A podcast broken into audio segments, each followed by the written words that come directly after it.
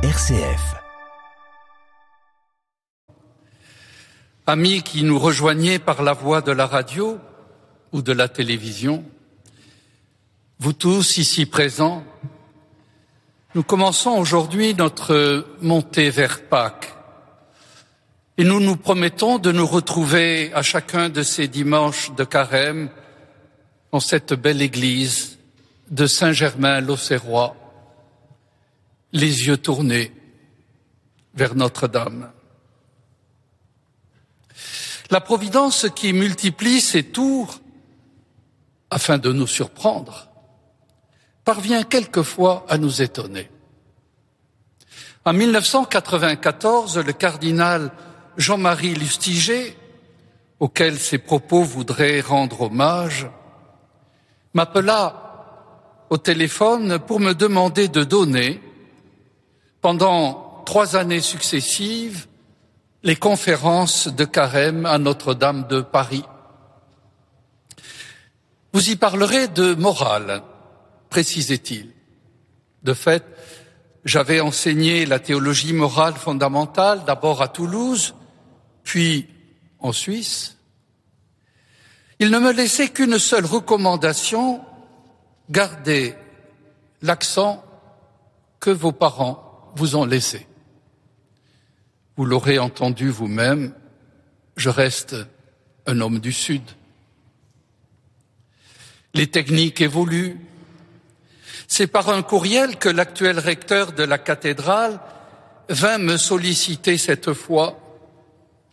Nous avons pensé que vous pourriez donner les prochaines conférences de carême.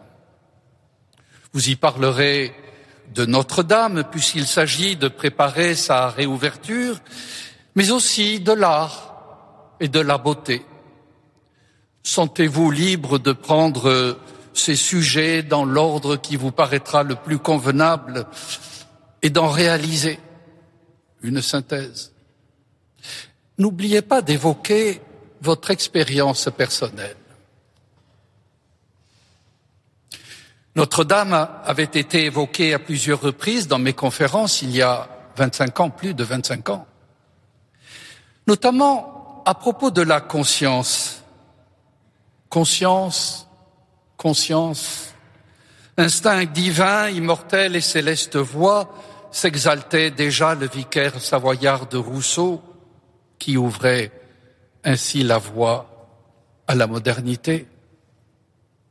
Dans un de ses radiomessages, Pie XII, l'un des grands théoriciens du sujet, déclarait La conscience est donc, pour prendre une image antique, mais tout à fait juste, un sanctuaire sur le seuil duquel tous doivent s'arrêter, même le père, même la mère, lorsqu'il s'agit d'un enfant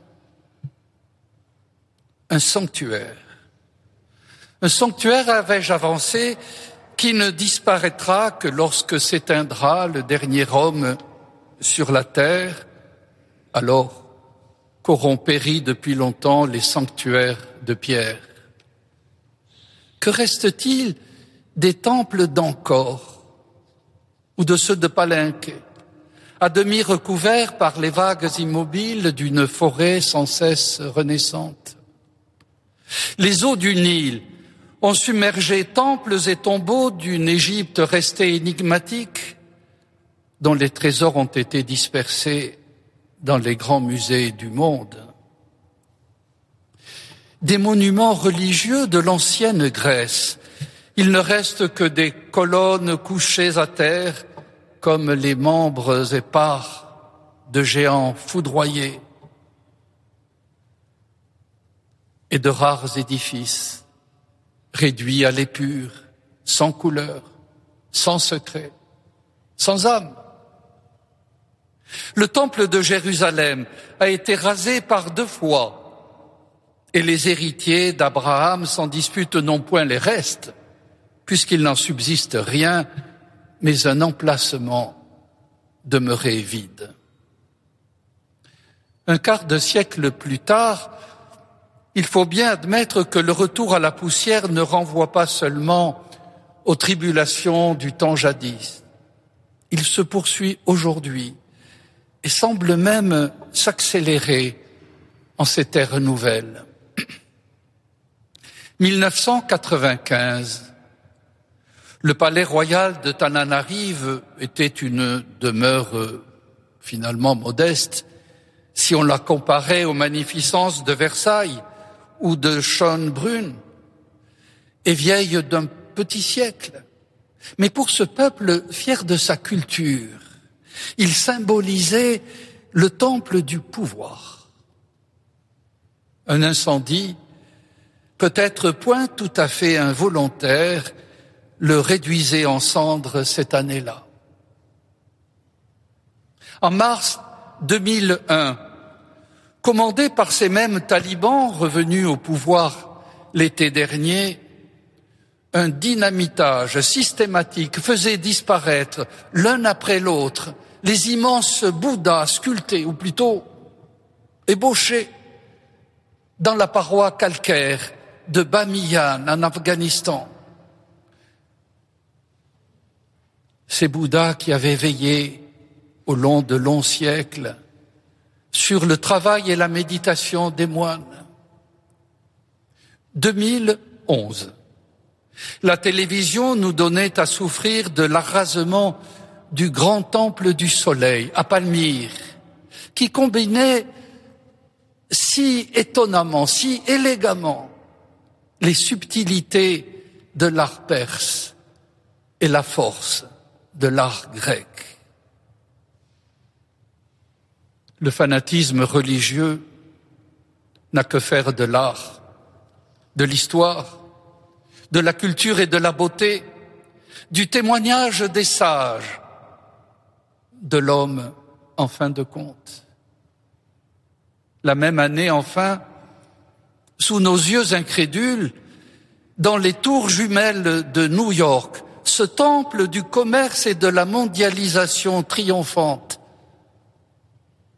Des avions suicides s'encastraient et ces tours s'effondraient en noyant dans la poussière des milliers de personnes et des quartiers entiers de la ville. Les dangers viennent de toutes parts. Il arrive qu'un nationalisme étroit au nom de la pureté des origines, s'en prennent à toutes les influences extérieures. En Malaisie, furent récemment détruits tous les édifices anciens qui n'étaient pas malais. On agit de même à Saint-Jean d'Acre, malgré une plainte de l'UNESCO qui resta sans suite. C'est donc avec une espèce d'innocence, le mot n'est peut-être pas très bien choisi, naïveté peut-être, que j'ajoutais en cette même conférence quel bonheur pour nous de nous retrouver chaque dimanche pour la prière et la réflexion dans cette magnifique cathédrale de Notre-Dame de Paris. Nous savons pourtant qu'elle rejoindra un jour l'immense cohorte des vestiges engloutis dans la mémoire de l'histoire. Tout passe. Les êtres et les pierres, celles-ci un peu moins vite que les premiers. Voilà tout.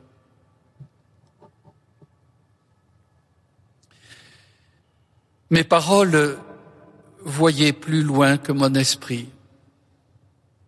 La Providence nous étonne, disais-je, lorsqu'elle nous plonge dans la désolation la plus inattendue.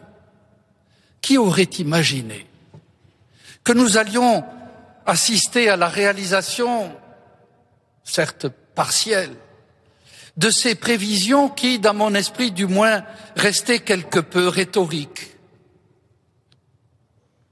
15 avril 2019, il est 18h18, c'est l'heure de la messe du soir dans la cathédrale. Dans le poste de sécurité, l'alarme soudain signale un début d'incendie. L'alerte est donnée au clergé qui interrompt la cérémonie. L'évacuation de la cathédrale se fait dans le calme. Mais aucune inspection ne détecte d'anomalie. 18h45, seconde alarme. L'appel est lancé aux services de sécurité qui sont sur les lieux à 19h. Le feu a pris dans la toiture, la fameuse forêt, au pied de la flèche et s'est développé avec tant de rapidité que l'accès au comble et l'usage des colonnes sèches sont désormais impossibles. Les pompiers ne peuvent intervenir que de l'extérieur et bientôt l'incendie est hors de contrôle. Sous les yeux de la foule immense qui s'est amassée et regarde, médusée, la flèche s'effondre à vingt heures freinée dans sa chute par l'échafaudage monté pour la restaurer. Mais crève. Une portion de voûte de la nef et du bras droit du transept, fracassant les pierres situées, les chaises situées en dessous. La toiture et sa charpente sont dévorées par le feu à une vitesse stupéfiante. Et dans ce combat inégal, les pompiers tentent par une muraille d'eau projetée avec des lances à haute pression de protéger les tours occidentales. Ils finissent par arriver, par accéder à la terrasse des chimères, pénètrent dans le clocher et parviennent à bout du feu. 22h40, après quatre heures, le feu est sous contrôle. Mais l'édifice est-il sauvé pour autant?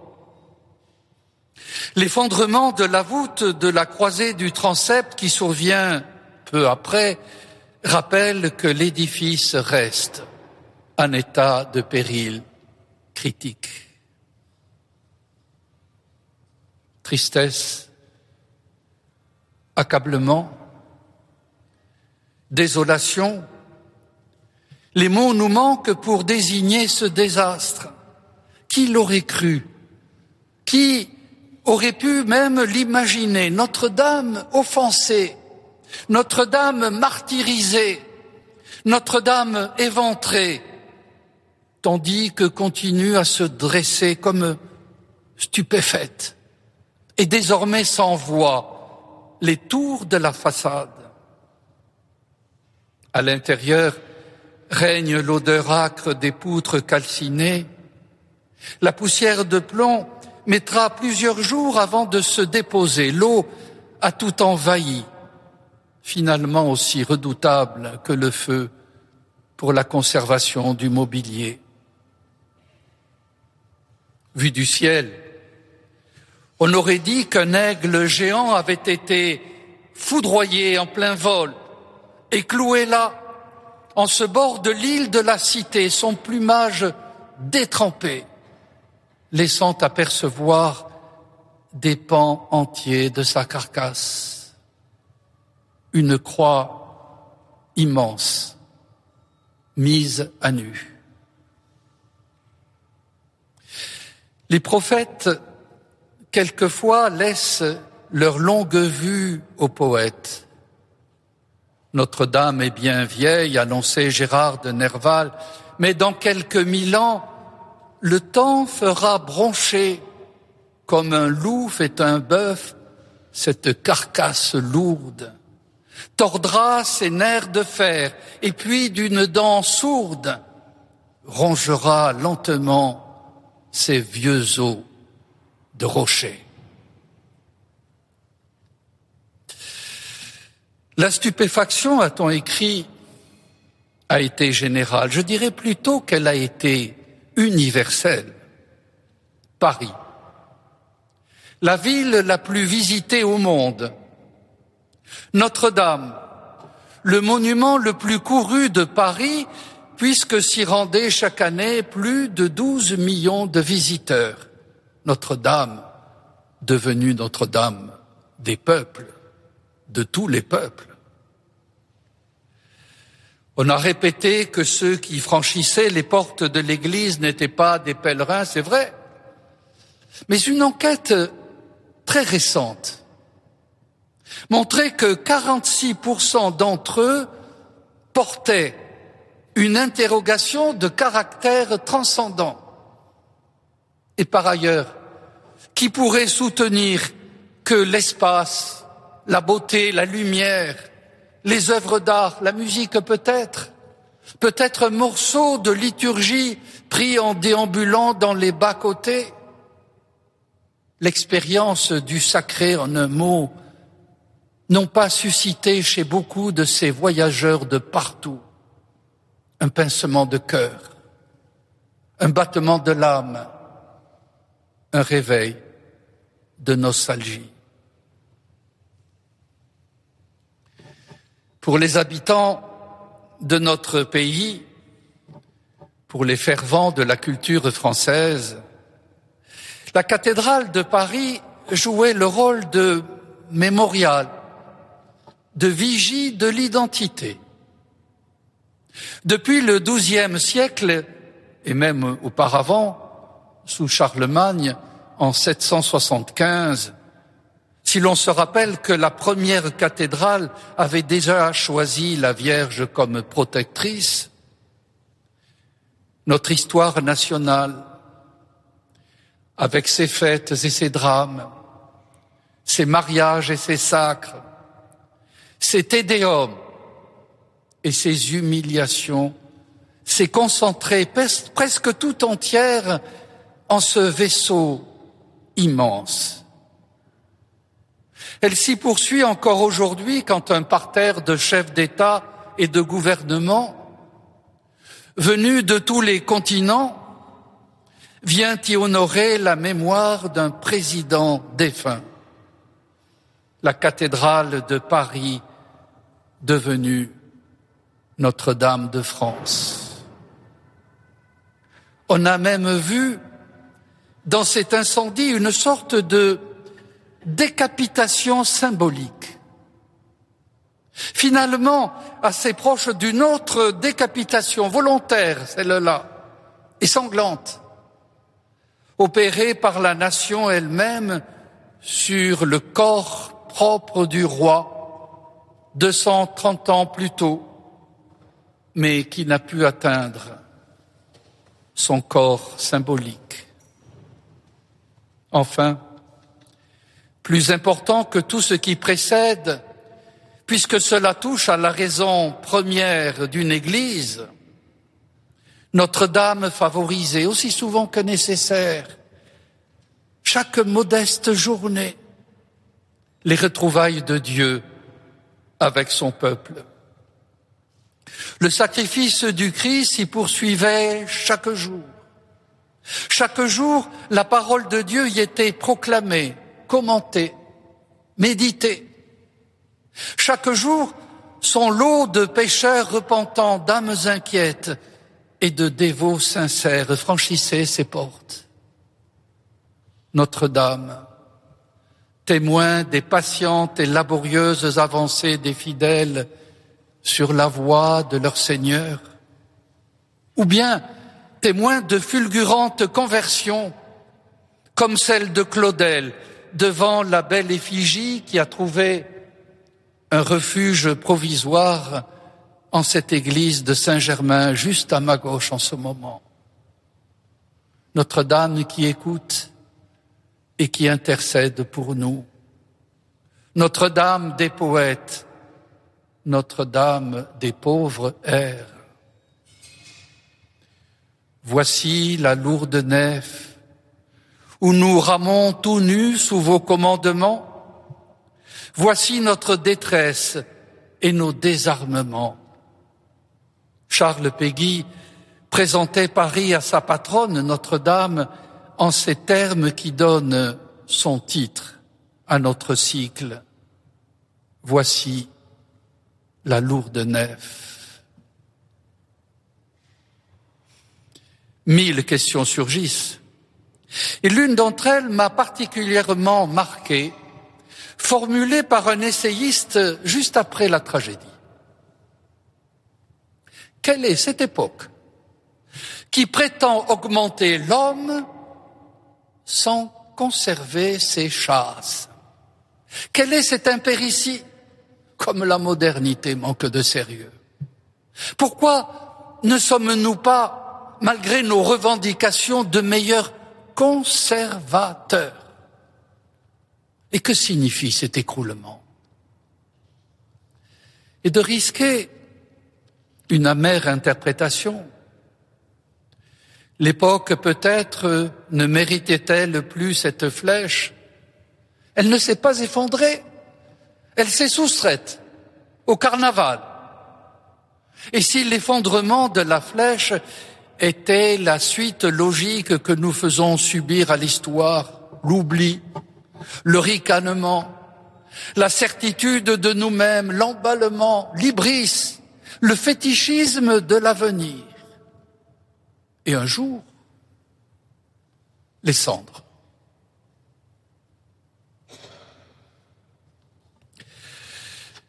Il est sûr que de telles réflexions atteignent de plein fouet la communauté catholique.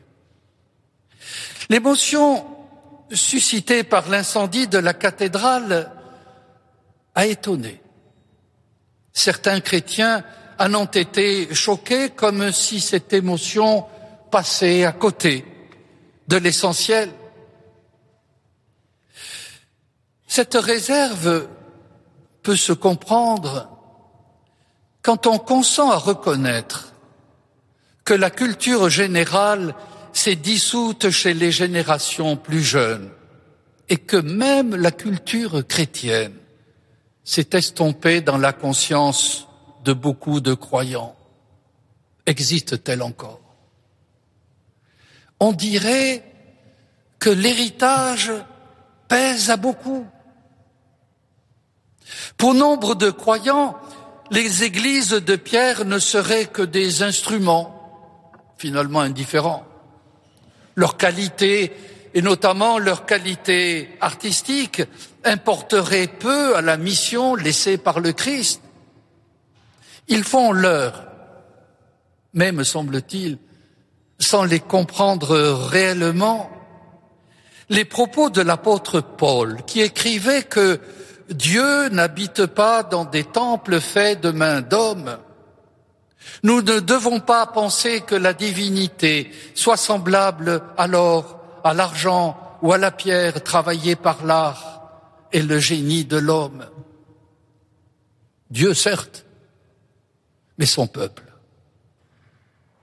Lui a besoin de lieux où se réunir dans la fraternité pour écouter la parole divine, faire mémoire du sacrifice du Christ, se nourrir de ses sacrements, s'éclairer à la lumière de l'enseignement de l'Église, célébrer une liturgie qui est la préfiguration de la liturgie céleste.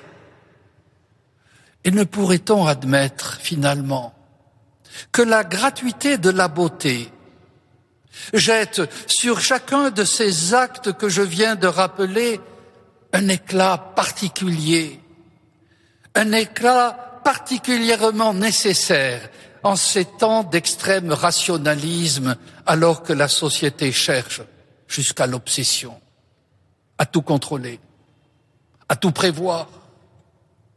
Que la beauté introduit au mystère et que nous avons besoin d'elle pour nous étonner, nous déranger, nous inciter à vivre autrement.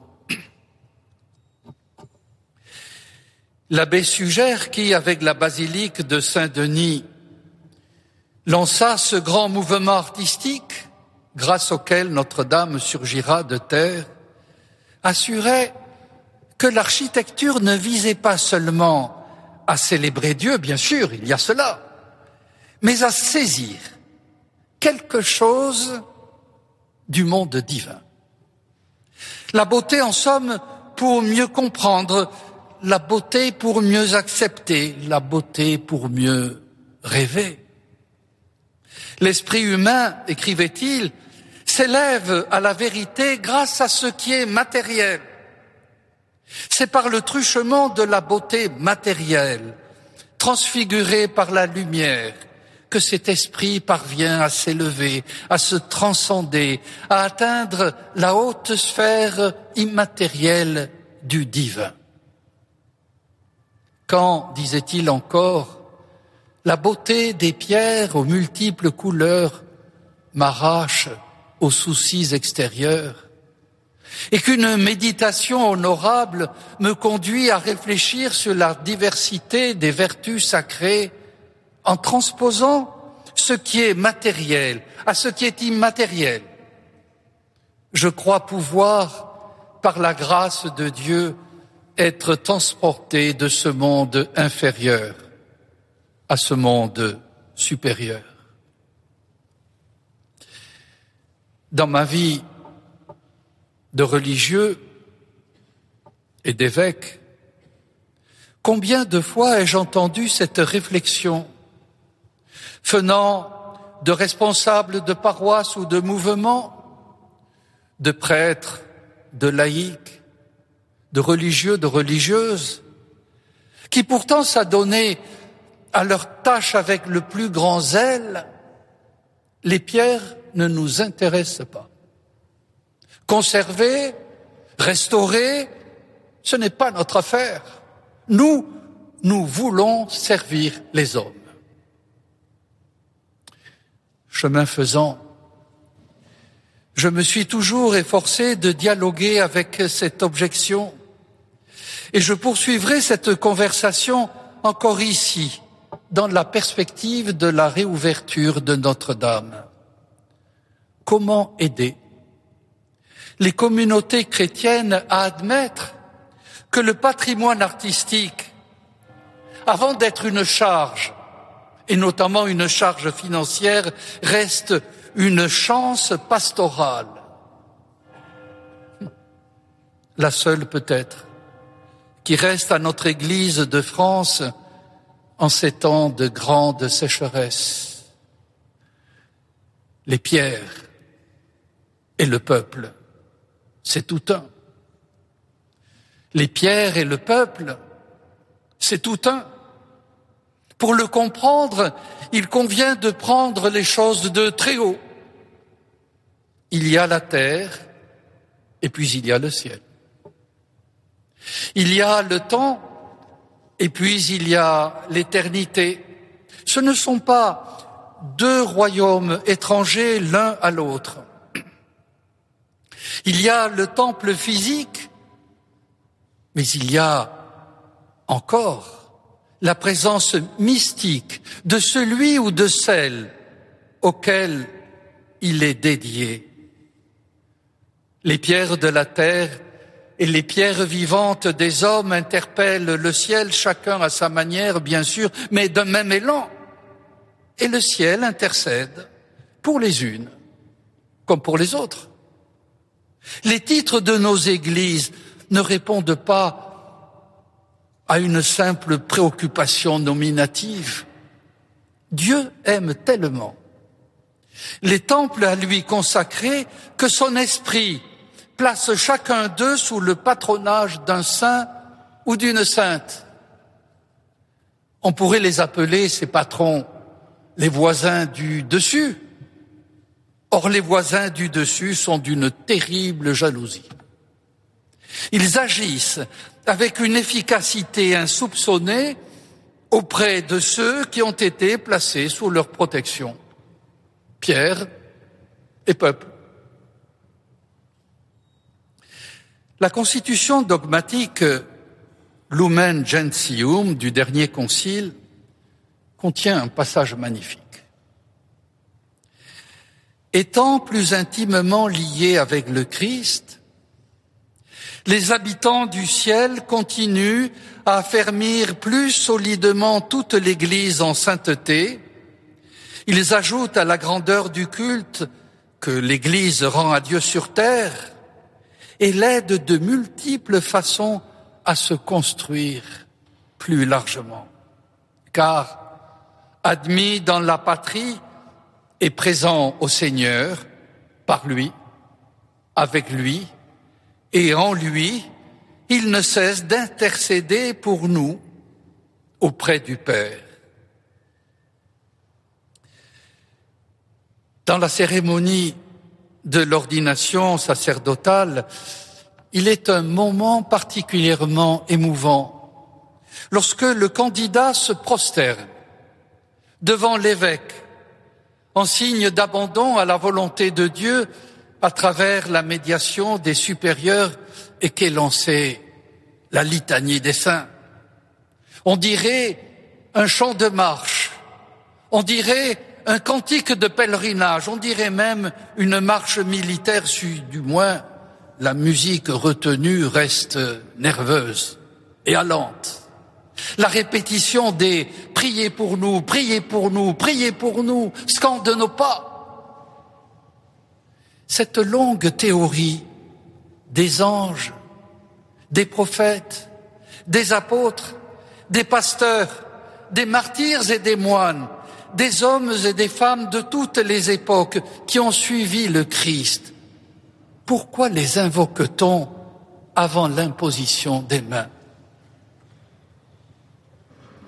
Le rituel place dans la bouche de l'évêque les paroles suivantes avec tous les saints du ciel qui intercèdent pour nous, confions à la miséricorde de Dieu ceux qu'il a choisis comme prêtres. Dieu choisit ses prêtres. Mais on pourrait ajouter, Dieu choisit ses temples, ses demeures minérales sur la terre où se donne à percevoir quelque chose de sa beauté, de sa gloire, de sa compassion pour les créatures, toutes les créatures. Témoins, garants, avocats. N'est-ce pas suffisant pour prouver la singulière efficacité des saints patrons? Ainsi, le nom chrétien n'est pas un ornement, mais un engagement de la part du ciel. L'affirmation vaut d'abord pour les hommes, bien sûr, et quel dommage soit dit en passant, d'affubler les enfants présentés au baptême de noms de fleurs, d'acteurs, de personnages imaginaires. Que d'occasions manquées pour ces petits de se faire assister par de célestes parrains et marraines tout au long de leur pèlerinage sur la terre. L'affirmation implique aussi, d'une manière qui reste mystérieuse certes, mais que nous devons tenter de cerner les sanctuaires. La cathédrale de Paris a été placé, nous le disions, sous le vocable de Notre-Dame. Il revient donc à la Mère de Dieu de protéger la maison qui s'est réclamée d'elle au long des péripéties de l'histoire, même dans la douleur. Cette première conférence porte ainsi, au vu du drame récent, le titre de Notre-Dame des douleurs. Mais qui dit protéger dit aussi présider à sa restauration. Les lectures liturgiques de ce carême ne parlent pas de la Vierge Marie, à l'exception de deux épisodes. Dans quelques trois semaines, nous célébrerons l'Annonciation. C'est à cette occasion que la jeune fille pieuse entrera sur la scène évangélique.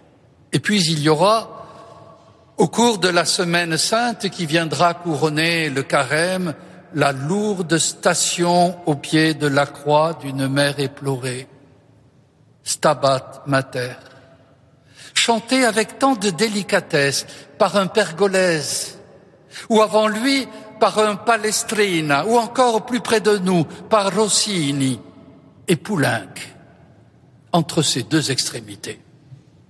Quelle destinée!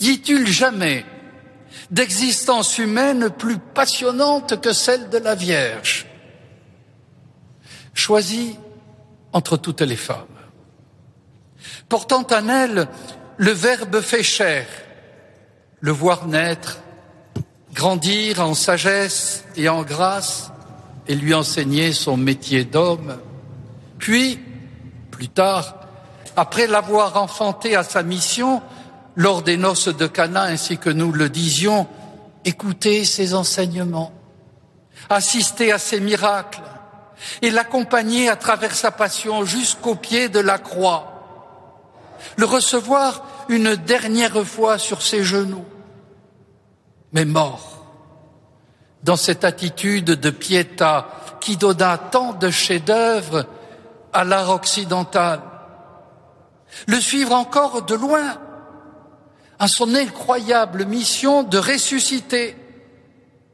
enfin recevoir son esprit au milieu de ceux qui allaient porter son évangile jusqu'aux extrémités de la terre, avant de s'acheminer dans la plus grande discrétion vers le partage éternel de la gloire céleste, la dormition, l'assomption. En vérité, aucun héros romanesque, aucun grand personnage de l'histoire ne soutient la comparaison. C'est que Marie de Nazareth avait été associée de manière privilégiée à la plus grande aventure de tous les temps, la seule qui importait finalement, celle du salut. On aurait aimé dès lors la connaître au plus intime, percevoir ses réactions, les mouvements de son cœur, entrer dans son âme en somme. Or, Marie ne dit rien. L'Évangile se contente de noter qu'elle conservait tout cela dans son cœur en le méditant. Il y a dans ces deux verbes, conserver et méditer comme un secret de vie, en gardant au plus profond d'elle-même les épisodes dont elle était le témoin, c'est du mystère tout entier qu'elle devenait garante. En savoir davantage, parce qu'on aime bien que ce que l'on connaît. La dévotion populaire répond à ce désir, stimuler l'imaginaire en s'appuyant sur la parole de Dieu, de près ou de plus loin, pour affermir la foi. On sait que le pape François revient souvent sur ce thème parce que la dévotion populaire constitue, du moins je le crois, le premier ressort de la nouvelle évangélisation lancé par Jean-Paul II. Malmené dans les premières années de l'application du Concile, rappelez-vous cette fameuse opposition entre la foi et la dévotion, elle reprend droit de citer à nos vieilles terres de chrétienté, où tant de basiliques, tant d'églises, tant de chapelles de campagne se prêtent si bien à des pèlerinages renouvelés. Sept. Les chiffres ont toujours fasciné. Sept est réputé parfait, signe de plénitude et de surabondance. Le premier livre de la Bible, celui de la Genèse, racontait déjà la création en sept jours. Lorsque Jésus commence sa vie dite publique, à Cana, il prend soin de préciser, l'évangéliste, que la scène se déroule le septième jour, c'est-à-dire le jour de l'inauguration d'une création nouvelle. Et le chiffre se répétera comme un refrain tout au long du dernier livre de la Bible, l'Apocalypse. La dévotion populaire a évoqué les sept paroles du Christ en croix, magnifiquement mises en musique par Joseph Haydn, mais aussi la figure de Notre-Dame des sept douleurs, vénérée juste après la fête de l'exaltation de la croix. On avait cependant quelque peu oublié qu'il existait aussi depuis le Moyen Âge les sept joies de Marie à la Pinacothèque de Munich, un tableau de Hans Memling porte justement ce titre, les sept joies de Marie. La peinture flamande parvient là à son apogée. Je me suis souvent demandé pourquoi cet art-là pénétrait jusqu'au plus profond de nous-mêmes, jusqu'à l'âme. Le génie de cette peinture consiste en ce que l'extrême précision du détail et la rigueur des descriptions de paysages n'accrochent le regard que pour le conduire aux portes du mystère. Un esprit fait de sérénité, d'intimité, de douceur et même de tendresse traverse les vues panoramiques et imprègne les instruments les plus prosaïques.